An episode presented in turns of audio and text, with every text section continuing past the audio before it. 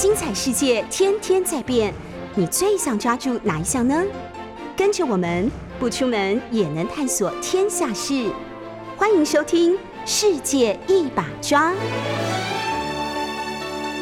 欢迎收听六九八九八新闻台。现在您所收听的节目是《世界一把抓》，我是台北市议员钟佩君。今天节目有两个小时，欢迎大家可以到 YouTube 收看直播，也可以在这个聊天室留言跟我们分享哦。好，今天这个星期一，那我们从这个 Google Trend 网络热门搜寻关键字带大家来看这个周末大家关心的事情哦。那当然这一阵子还在这个三级警戒当中，大家最关心的关键字显然都还是跟疫情有密切相关。好，在彰化的部分引起。关注的是彰化确诊的新增三例当中，呃，跟过去的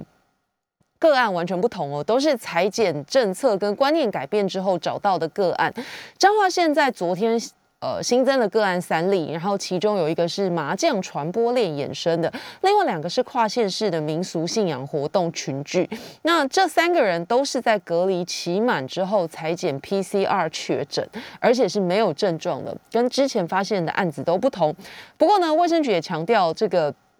确诊的个案都是居家隔离期间确诊，所以扩散的几率不高，请民众不用担心。那这一点发现是过去。五十八位居家隔离者发病的，其中一半以上都是五天内发病，晚发病的族群九成是在十天内，那只有百分之三的个案是隔离十四天之后发病确诊。那刚刚说的彰化新增这三个个案都没有明显的症状，可能是已经感染没有出现症状，或者是已经感染发病，但是症状不够明显，所以没有通报裁剪。那不过他们被发现的时候都还是在这个隔离期间，所以现在卫生局判断是。没有扩散的风险。再来就是打疫苗了。这一阵子，大家在很多这个新闻画面上都会看到全台各地，呃，长辈还有不同的职业别疫苗开打。那因为其实。呃，追根究底啦，真正的原因就是总量不够。那这件事情我们已经反反复复的说了超长一段时间。那你可以看到很多的，包括争议啦，然后还有很多的这个呃插曲，其实都是噪音与疫苗不够。那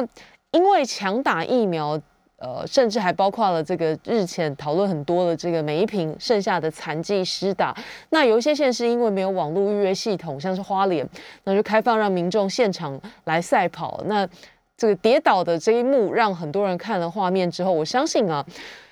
你第一秒可能会笑出来，可是你接下来会觉得很心酸哦。什么时候我们变成打个疫苗要搞得自己像是难民一样？那因为疫苗不足而衍生的各种问题，那也因为。这个疫苗珍贵，然后呃品牌可能不一定是充裕到让民众可以选择，所以当比较多人想要打的这个莫德纳开始施打的时候，那很明显的这个人潮就跟之前的 A Z 有很大的落差了。那呃像在桃园打莫德纳的第一天就出现了百分之七十二点五的高施打率，那苗栗也发生这个莫德纳疫苗长辈强打的状况了。那其实。每个人对疫苗的偏好不同，那各有自己的判断。现在有可能出现这个所谓 A Z 环打潮，那呃，我我其实觉得像是这个前疾管局长苏益仁就建议，如果现在民众出现对一个品牌的疫苗犹豫不决，然后可能会有环打或者是呃没有人去打这个情况，其实也不用勉强民众，就是不要打就。不想打就不要打，政府能够做的其实就是扩大施打的族群，你往下降年，比如说年龄往下降，或者是职业扩大开放，不想打的人没关系就跳过，那给想打的人打，反正总体来说都是住在这片土地上的人嘛，那全部的加总累积起来还是可以达成社区防护力，所以其实。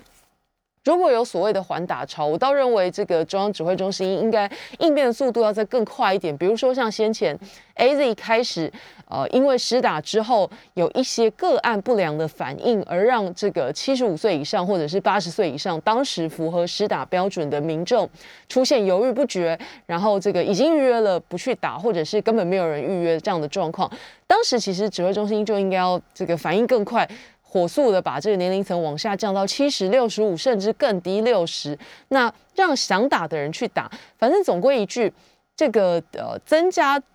全国的社区防护力算的是总人口的乘数，所以不管是几岁的人去打，全部加起来之后几成都还是一样的。那只是说为什么从高龄者开始施打，因为高龄者转为重症的风险跟几率比较高，所以当时在疫苗有限的状况之下做这样的规划。那只是说如果呃为数不少的长辈可能对特定品牌的疫苗有疑虑，或者是他们想要再观察一阵子，倒也不用勉强。那真的应该要做的是积极的开放、扩大可以施打的族群，然后其实我觉得这样状况可能就不会发现疫苗摆着没人打浪费，或者是想打的人打不到，然后想尽办法去可能钻一些漏洞，就不是太好。那强打莫德纳这个状况大家已经知道，那接下来要讨论就是那 B N T 呢？B N T 在哪？这个红海创办人郭台铭跟台积电与德国 B N T 疫苗大中华总代理上海复兴，传说已经达成购买疫苗协议，也传出德国政府一直在推动 B N T 跟台湾谈判。那说来说去，其实刚刚讲了这个环打潮，其实我也听了很多人在讲，家里的长辈都说想要打郭董疫苗啊。我不晓得听众朋友身边有没有这样的长辈啊？那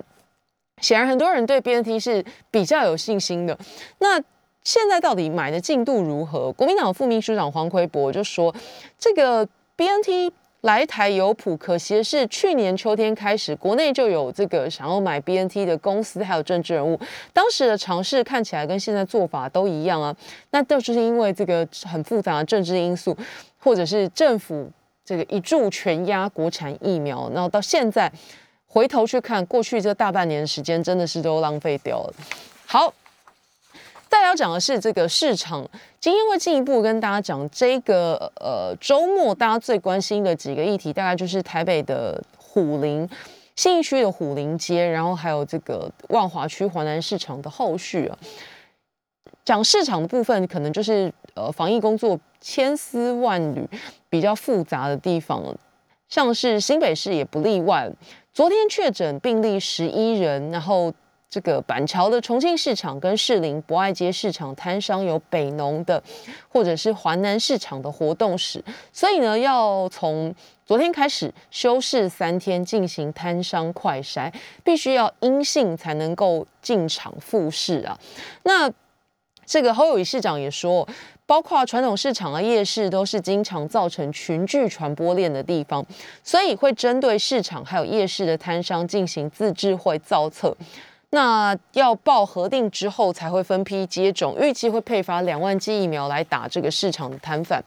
后移特别讲一段话，我个人蛮认同的，就是双北是共同的生活。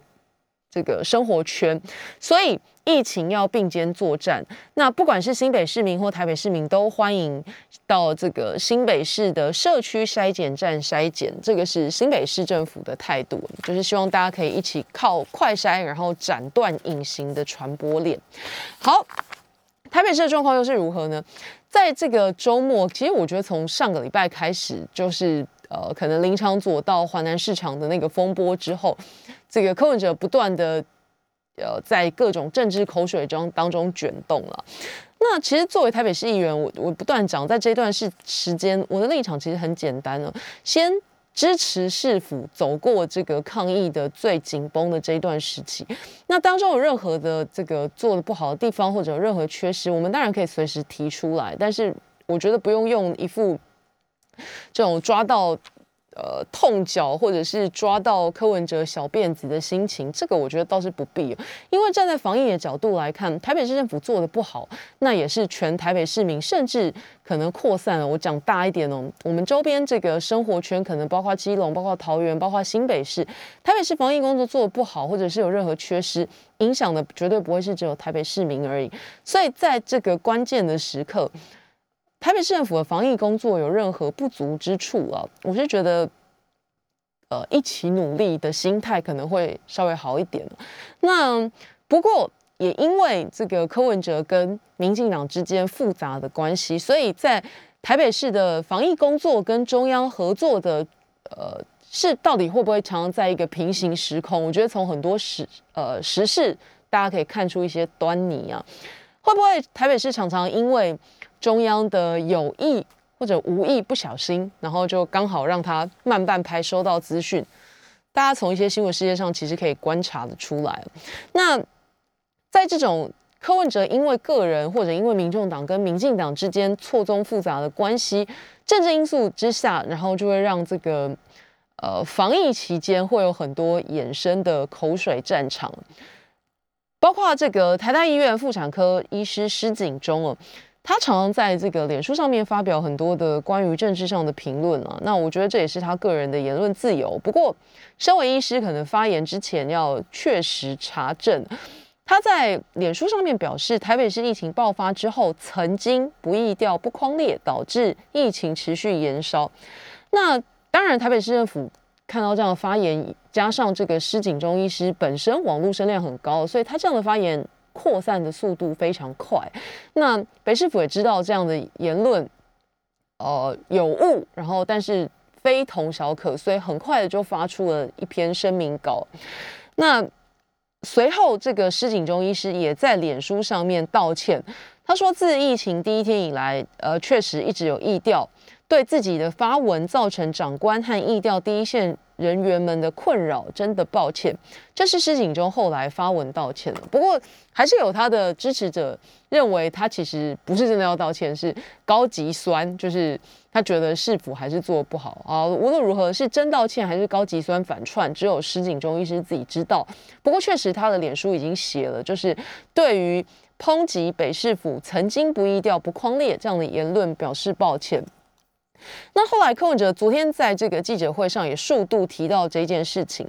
不过柯文哲呃倒是没有把矛头指向施景中太多了，我认为。他还是把它归咎于说，因为可能是这个电视上名嘴或者是各种假讯息充斥，最后就让这个知识分子都相信了假讯息，所以。柯文哲昨天讲到施景中医师给他一个思考，就是台湾怎么会变成众口铄金啊？名嘴明代造谣，讲到最后连知识分子都会相信。好，所以这个我们常讲就是媒体试毒能力，看来这个连医师都很容易中招。好，接下来一个比较，嗯，我觉得应该算好好消息吧，跟疫情无关了，就是中央。这个气象局发布热带性低气压特报，那位于菲律宾东方海面的热带性低气压持续接近台湾，最快今天白天就会形成第六号台风烟花，那有可能会发布海上警报。如果再往北偏的话，也有可能会发布陆警。受到外围环流影响，今天东南部还有恒春半岛都有阵雨或是雷雨，有局部大雨。那希望这个雨下对地方。然后可以让这个水情持续缓解，因为包括今天自由时报的头版其实都提到那个新竹的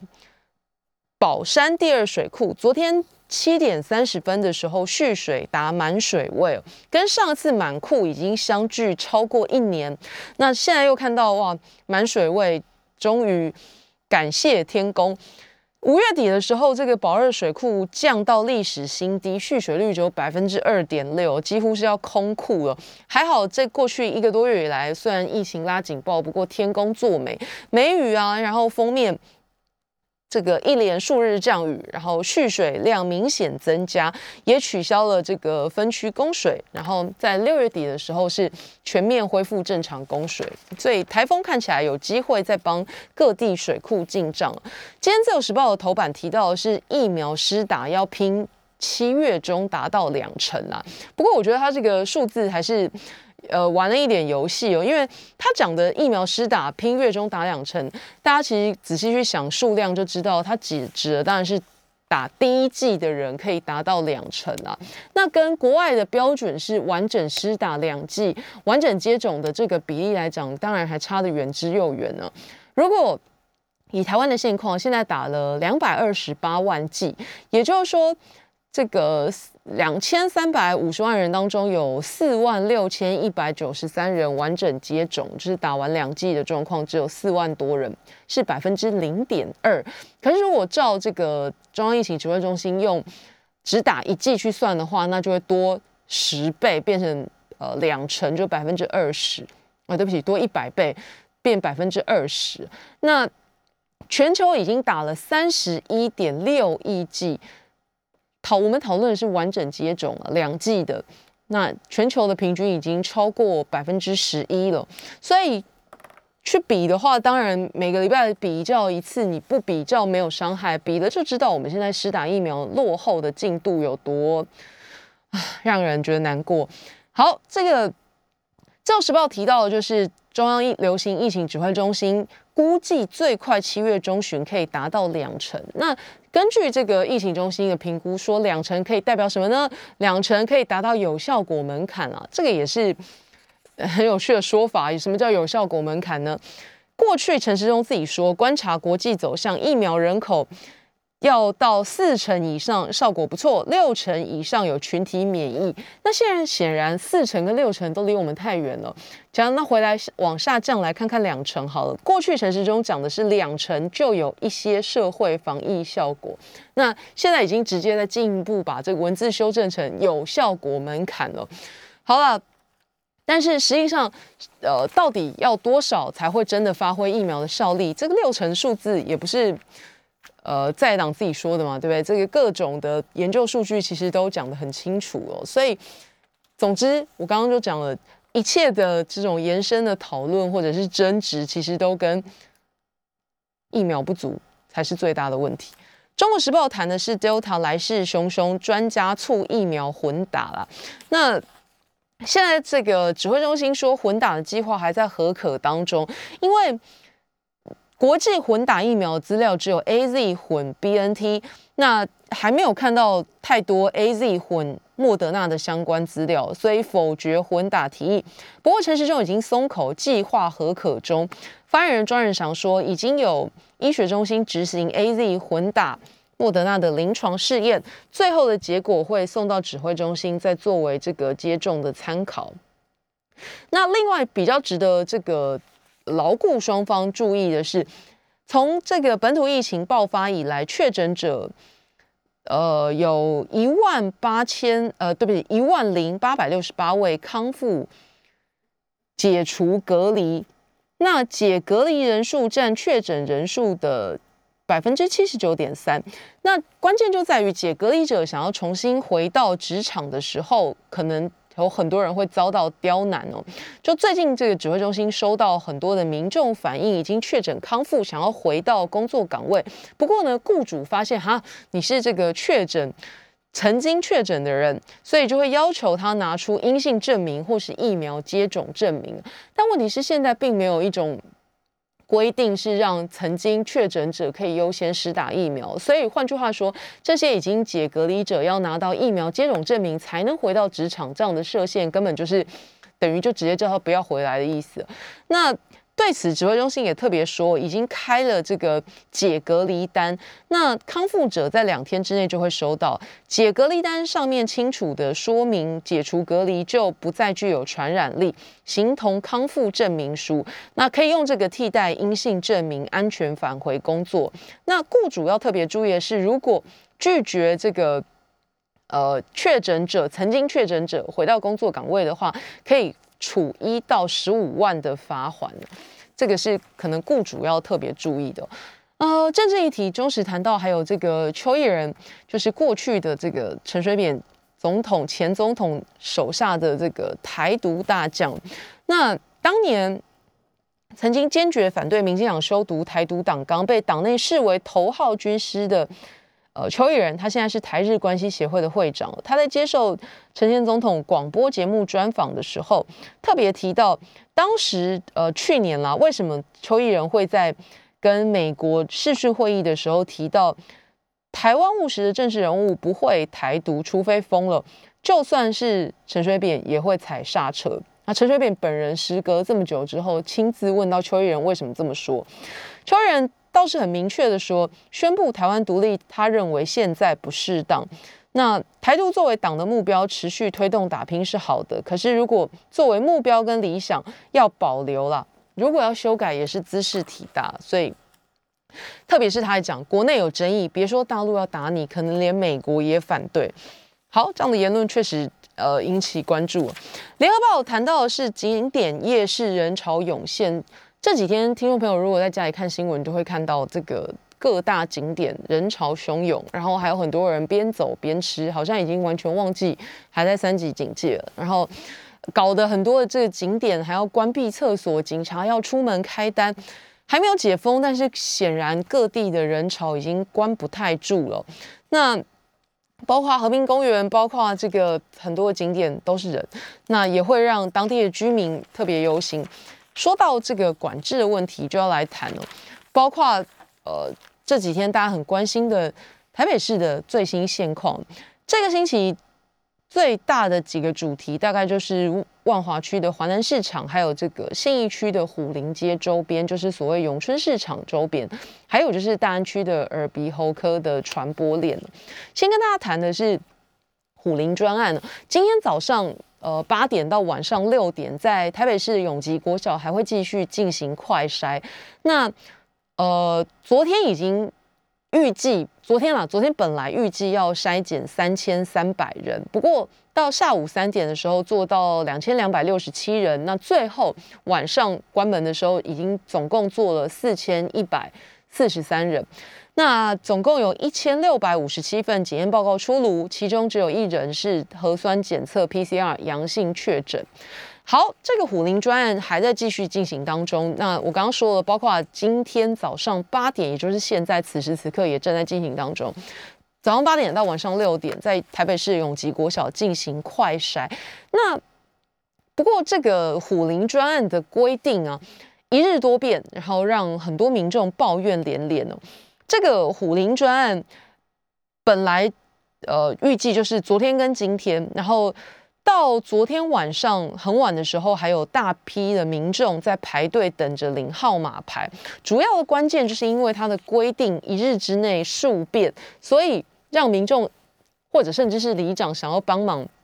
都帮不了。里长昨天中午才知道必须造册四百人，可是到昨天下午的时候临时放宽涉及限制，就是呃租屋族没有住在规定的八个里内的居民也可以筛检。那虽然今天开始加开这个筛检，然后但是从昨天晚上就开始发号码牌，那时间还没有到就已经大排长龙了。昨天晚上就已经发出今天的五百多张号码牌了。那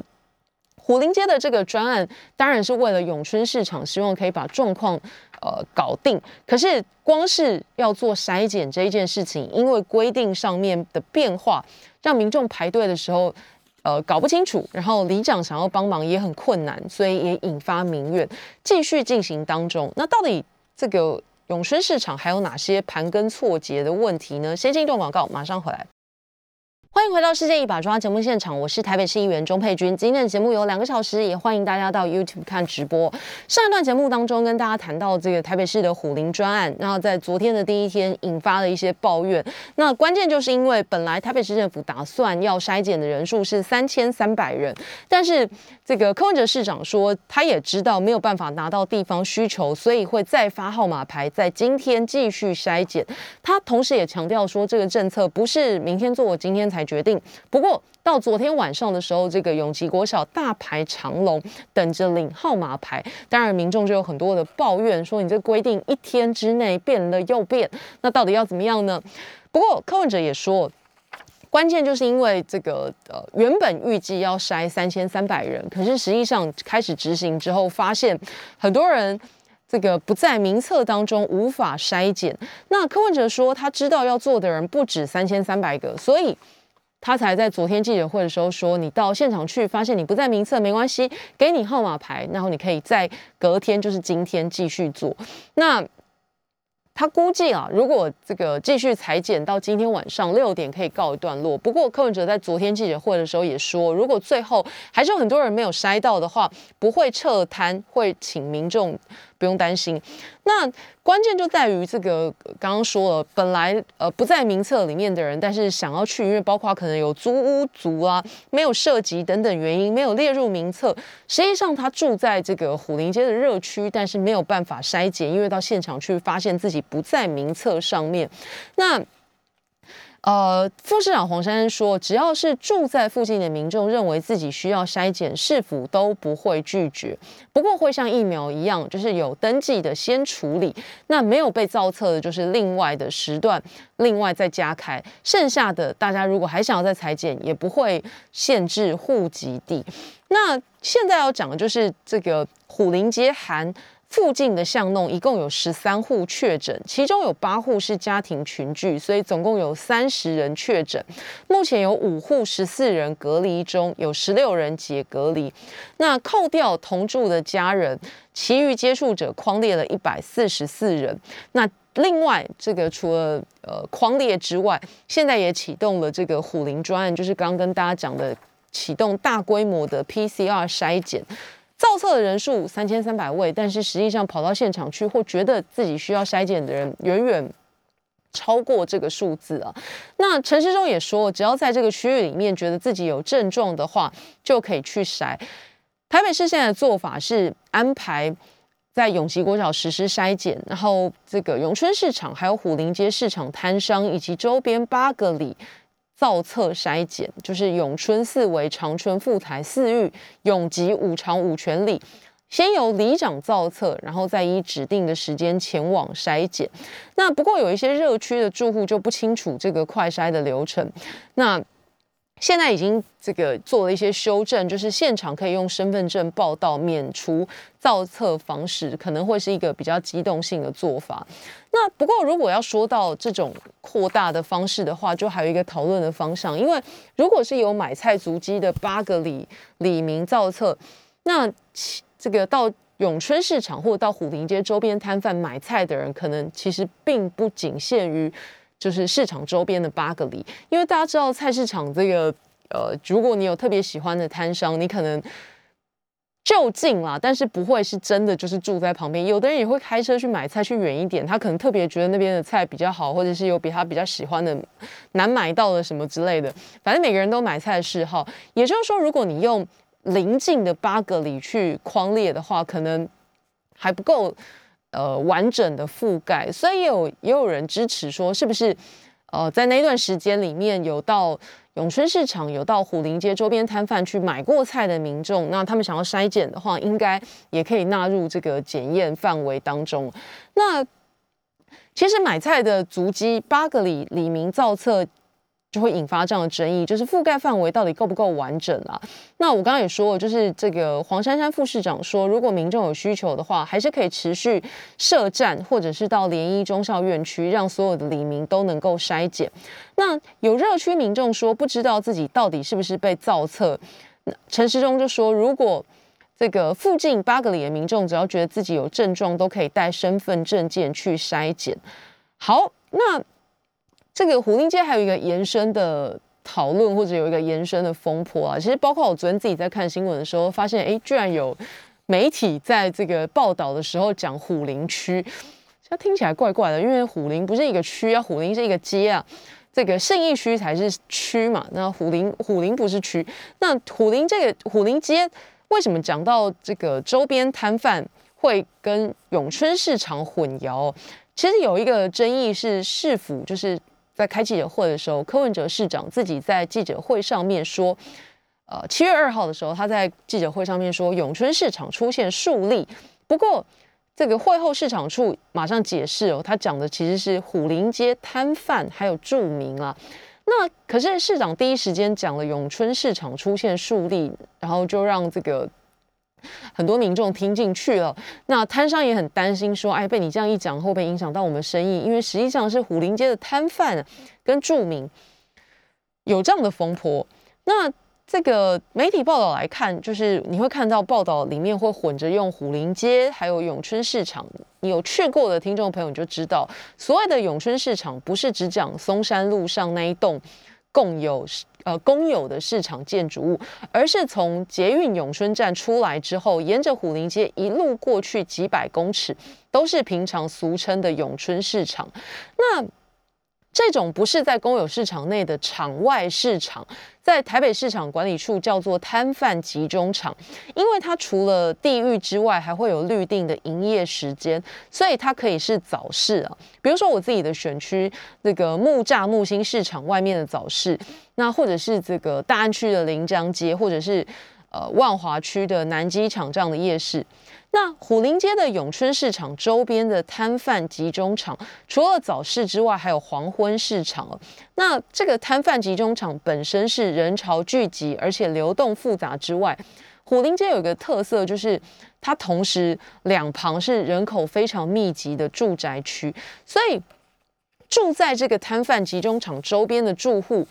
跟这个摊贩在同一个场域出没，只是说他们未必会在市场互动，那也有可能是刚好住在附近的通勤族，每天他只是在这个呃经过这个街道上下班。因为刚刚已经说了，就是永春市场它并不是只有一个一栋公有建筑物，它其实动线是从捷运站一路沿着虎林街往外延伸出去。那你从这样的空间就可以想象，其实很多人他可能不一定是真的有到永春市场或者是周边的摊贩集中场去买菜，他可能只是从永春捷运站出来，那是他上下班或者是呃上下学通勤回家的必经之地。那但是这样子也算是经过了这个热区，那也因为如此。这个疫情变得比较不容易掌握，或者说有可能是呃，假设如果发生群聚之后要厘清问题，相对来讲会变得比较困难呢。那我们来掌握这个可能的问题，就是现在新闻标题刚刚已经跟大家说了，十三户染疫，三十人确诊，听起来是一个蛮触目惊心的数字。不过，你同时要去看的是，这个是六月一号到七月三号的累积数据，也就是说，平均起来每天可能不到一例哦。那你再回过头来看，从五月初到现在，每一周台北市十二区的确诊人数，可以看到信义区的数字相对来讲不算特别严重哦。那就算你拿掉明显突出的万华区，也可以看到过去一个多月以来，信义区的累积确诊病例是四十六例。那其实算起来是台北市的十二个行政区里面排行倒数的，那只比松山、南港、望呃松山、南港、内湖多。我我说到这里哦，不代表这个群聚趋势不值得注意，而是我觉得防疫期间有一个不变的定律，就是防疫必须要谨慎，但是真的不用制造过多的恐慌。所以当你看到十三户染疫、三十人确诊这样数字。我们进一步去看，就是刚跟大家说的，这个是六月一号到七月三号，超过一个月之间期间的累加。那摊算起来，每天这个不到一例。那另外就是，呃，如果从各区的总数排行榜来看，拿掉最这个最最热的万华区之外，信义区在十二十一区的排行里面，算起来是从倒数的，从后面数过来的。那不是说群聚趋势不值得注意，而是要说，从五月初以来，因为诺富特饭店的管理失当，还有三加十一的不当开放，导致疫情进到台北市以来，面对每周数百，还有这个甚至上千的新增确诊，台北市的这个医疗体系跟卫生人员确实非常的辛苦。那再来就是刚刚说的，现在新闻看起来。确诊病例不是摊贩，而是周边的居民，也就是好几户的家户感染。那你说是不是一定从市场或者是周边的摊贩集中场感染的呢？或者是说你能确定他已经传染给市场人员吗？倒也未必哦，因为从昨天的这个初步公布的这个筛检状况来看，筛检四千多人，然后 PCR 出炉的将近诶。还不到一半啦，一千六百五十七人，其中只有一人是阳性，所以你你会知道说这个状况看起来不算失控了。那有抓到先前未掌握到的病例，但是并没有发生像当初剥皮疗快筛站爆出阳性率高达百分之十这样的状况。那如果接下来的两三天，希望如此啊，希望接下来的两三天检验状况还是跟昨天一样，那就可以说这个呃虎林。虎林专案，或者是你说这个永春市场的这个热区，算是平安度过。运气不错，然后算是平安的过关，没有爆发大规模的问题。所以接下来包括今天，或者是今天如果筛检还不够，还继续往下延伸，持续接受快筛，希望今天、明天的这个检验结果都跟昨天差不多，就是筛检四千一百四十三人，然后出炉的一千六百五十七份报告当中，只有一人是阳性。那希望可以低于或者是维持这个比例，不要上剥皮劳。当时这个快筛站曾经爆出阳性率百分之十的这个炸裂状况啊。那确实这个市场的周边不好呃不好掌握，特别是我刚刚讲的这个永春市场的地域性比较特别，就是它是一个从捷运站延伸到住宅区的呃市场，还有摊贩集中场，所以。你要一定讲说这个加护感染是从市场来的，或者是说这些加护感染的人一定有跟市场互动，传染给市场，这些都未必。那只能从最后的这个筛检的数字里面来看，希望没有爆发大规模的传染。那确实从昨天第一天的筛检数字看起来是如此。先进一段广告，马上回来。欢迎回到世界一把抓节目现场，我是台北市议员钟佩君。今天节目有两个小时，那欢迎大家透过 YouTube 收看直播。上一段节目跟大家谈到这个现在还在进行当中的虎林专案，那当然就是因为永春市场的爆发，呃，永春市场的周边虎林街的著名爆发这个呃确诊病例，所以引起了这个呃全国关注。那现在当然因为昨天的第一波虎林专案，呃，确实。在里面的筛检率一千六百多例当中，只有一例 PCR 阳性。那第一天的状况可能让大家稍微松了一口气。那希望今天继续进行的这个专案，呃，筛检出来的结果也可以维持或者是低于昨天的情况。那同样的是，这个呃引起关注的还有上个礼拜讨论很多的这个六张里大安区的。耳鼻喉科诊所感染案呢？那让大家很吃惊的是，这个诊所医师接触了两百多位患者，但是呃没有全部被要求隔离和筛检，所以民进党就有一派开始传说，这个台北市是不是不易调、不框列、不隔离？在今天的节目一开始也跟大家讲了这样的说法，甚至连台大的医师施景中都听进去了，然后还写在自己的脸书。当然，他后来已经发文道歉。那我无意替柯文哲讲话，因为他会分心，没有更早注意到大安区这个耳鼻喉科的传染链，除了万华区的呃。灭火很急之外，他自己也搞出了这个好心肝特权疫苗事件啊，那还有其他，包括核心这个诊所也牵扯进来，所以。我相信柯文哲在当时这个分身乏术，没有空顾好各区可能的疫情症状。那现在问题是说，这一波花了四个星期才发现趋势，制定专案的抗疫模式到底是哪里出了问题？可能是他接下来要好好去思考的。那现在跟大家讲的这个大安区耳鼻喉科诊所感染案的争议，就是刚刚说的这个诊所的医师，他明明接触了两百多位患者。但是没有全部被要求隔离和筛检，所以绿营就开始说：“哎，台北市政府是不是不易调啊？不隔离、不框列？”好，我们现在讲有没有可能不易调？不论怎么样的胡搞，已经通报指挥中心是确诊病例的，基本上是不可能不易调的，因为中央的法定传染病系统平台上要填呢。关键是下面三个点，就是疫调是否确实，还有疫调花了多少时间完成，还有你是如何处理疫调结果。再说一次哦，就是基本上你已经确诊，然后通报中央疫情指挥中心的话，你不可能不疫调。但是现在比较有讨论空间的就是三点了：你是疫调有没有确实，还有你花了多少时间疫调，以及你这个疫调的结果是怎么处理的。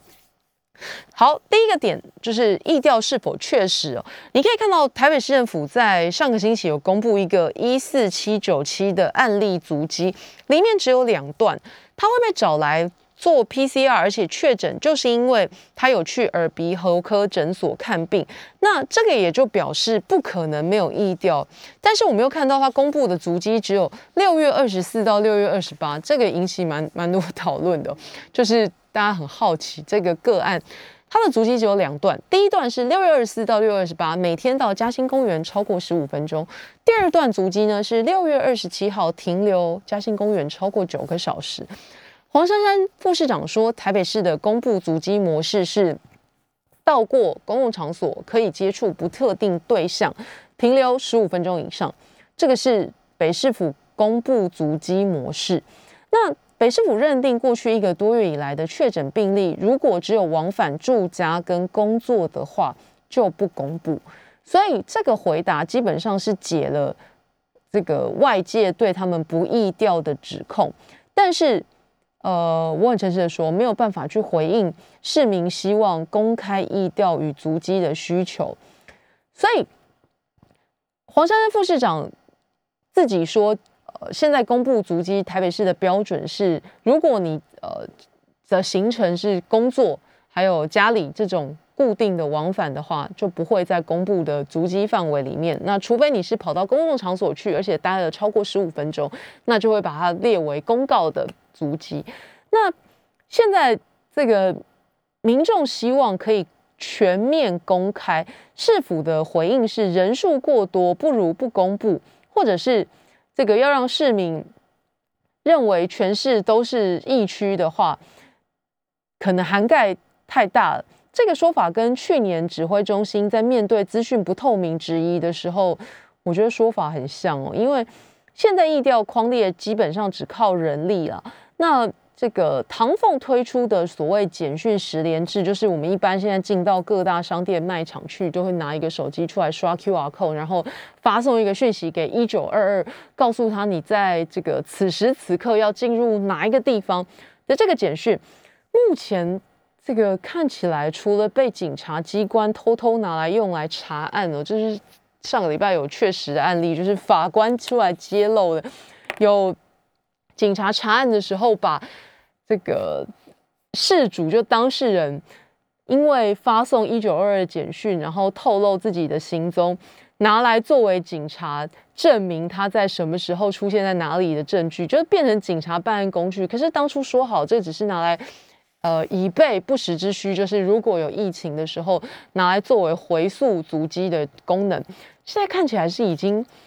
被政府很神奇的某一只手拿拿去做他用了。好，回来讲这个唐凤推出的简讯十连制，除了刚刚说，除了被警察机关偷偷拿去查案之后，你真的用来比对场所出入人口的案例其实很少，更不要提这个你去各大场所的时候可能会看，因为有些人没有手机嘛，所以旁边就会填放一个纸本、一支笔，然后让你自己用手写。我是没有写过，因为通常我都刷简讯，或者是根本不要去。那我不知道听众朋友有没有这样的经验，就是你拿这个手写。写了资料之后，其实很少有店家真的来核实这个你填写的内容。就算真的核实好了，有一个问题哦，到底谁会去主动查阅啊？也就是说，我们除了请确诊者自己说明出入场所以外，还是应该尽量公布足迹，让可能接触但是没有被框列通知的民众自己回报或前往筛检。这个双轨同步进行，才能减少漏网之鱼。所以，呃，虽然我们要支持市府的这个防疫工作，但是我觉得有问题的时候也必须很明确的点出了。我我是认真希望台北市政府不要再创造什么精准易调的新名词了，因为从这个现在有的报道，还有从。网友的分享的经验来说，你可能连要框的人都没有办法及时框列，人家自己居家隔离十四天都结束，还没有收到隔离通知书，所以什么同心圆的第二圈、第三圈，这个听起来好像更做不到，所以不要再创造什么精准易调的新名词，应该很诚实的去看一看现在这个框列的范围到底是不是不够确实哦。再就是为什么会发生大家质疑因框列未框列，或者是因筛检未筛检呢？这个倒就不是台北市政府单方面的问题了。你要回头去看中央的严重特殊传染性肺炎疫情调查及接触者指追踪指引，在今年的五月二十七号有一个修订版哦。那为什么我说不能怪台北市政府，因为这个指引啊，就中央定的啊，修改也是中央修的啊。里面规定好几件事情哦，第一个是规定疫调要在确诊后二十四小时完成。那从五月中一波校正回归来看，这个基本上连中央自己都做不到。那另外一个就是说，它的接触定义有符合接触定义，才有所谓框列跟后续隔离或筛检的处理。那接触定义谁说了算呢？当然就是定定指引的指挥中心啊。指挥中心的定义是自个案发病前三日起到隔离前没有适当防护下，曾于二十四小时内累计大于十五分钟面对面之接触者。这里的适当防护是指戴口罩。所以如果回到这个台北市的这个个案里面，大家到诊所去看病。但是医生跟民众都有戴口罩，或者是你看诊的时间低于十五分钟，所以没有被框列，是依照中央的这一份指引，这是中央的标准，不是台北市政府自己放水啊。这个标准有没有太宽松？你当然可以去讨论，可是检讨台北市政府宽松，这个就搞错了吧？台北市政府是执行中央的指引，所以如果你要去讨论这个指引太过宽松，可能会造成防疫的破口或是漏洞的话，那么就应该要求中央去修正这个呃接触定义的防疫指引，而不是莫名其妙的这个把炮口指向台北市政府。这个我倒是觉得要替柯文哲说个话。那过去一年半到现在，都还是。指挥中心的标准都是陈时中的标准，绝对不会是台北市政府的标准，因为指引是中央定的嘛。所以我来总结一下，如果现在各界对于这个耳鼻喉科延伸出来的讨论，就说啊，这个疫调标准太宽松了，框列的对象太宽松，接触者的框列太宽松，可以可以有这样的旨意，但是如果要修正的话，一定是对着定定指引的中央要谈修正，你去谈。你去泡台北市政府没有用啊，因为台北市长能够做的不会比这个中央疫情指挥中心的指挥官陈时中部长来的多嘛。所以你对现在的接触定义，你觉得太松了。包括